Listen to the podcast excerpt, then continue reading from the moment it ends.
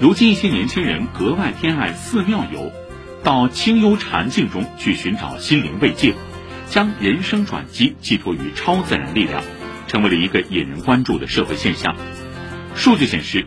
今年以来，寺庙相关景区的门票订单量同比增长百分之三百一十。二月以来，预订门票的人群中，九零后、零零后占比接近一半。新京报杂文说，考研究生、找好工作、摆脱单身，如今年轻人也面临不小的压力，而压力之下，他们试图寻找一个释放压力、转移焦虑的渠道，于是选中了香火氤氲、庄严宝相的寺庙。但年轻人如果入戏过深，把超自然力量当做了解答，而放弃了自身的努力和在现实世界的奋斗，恐怕就是捡了芝麻丢了西瓜。